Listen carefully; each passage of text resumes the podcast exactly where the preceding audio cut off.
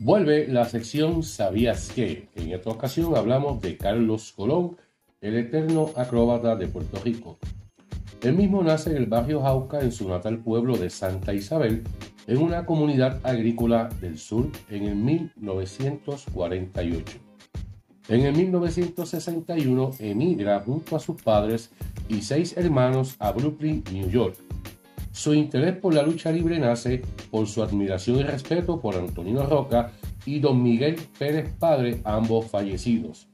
Esto lo lleva a comenzar sus primeros entrenamientos en el mismo gimnasio donde los antes mencionados entrenaban y para poder pagar los costos de su entrenamiento, Carlitos limpiaba dicho gimnasio.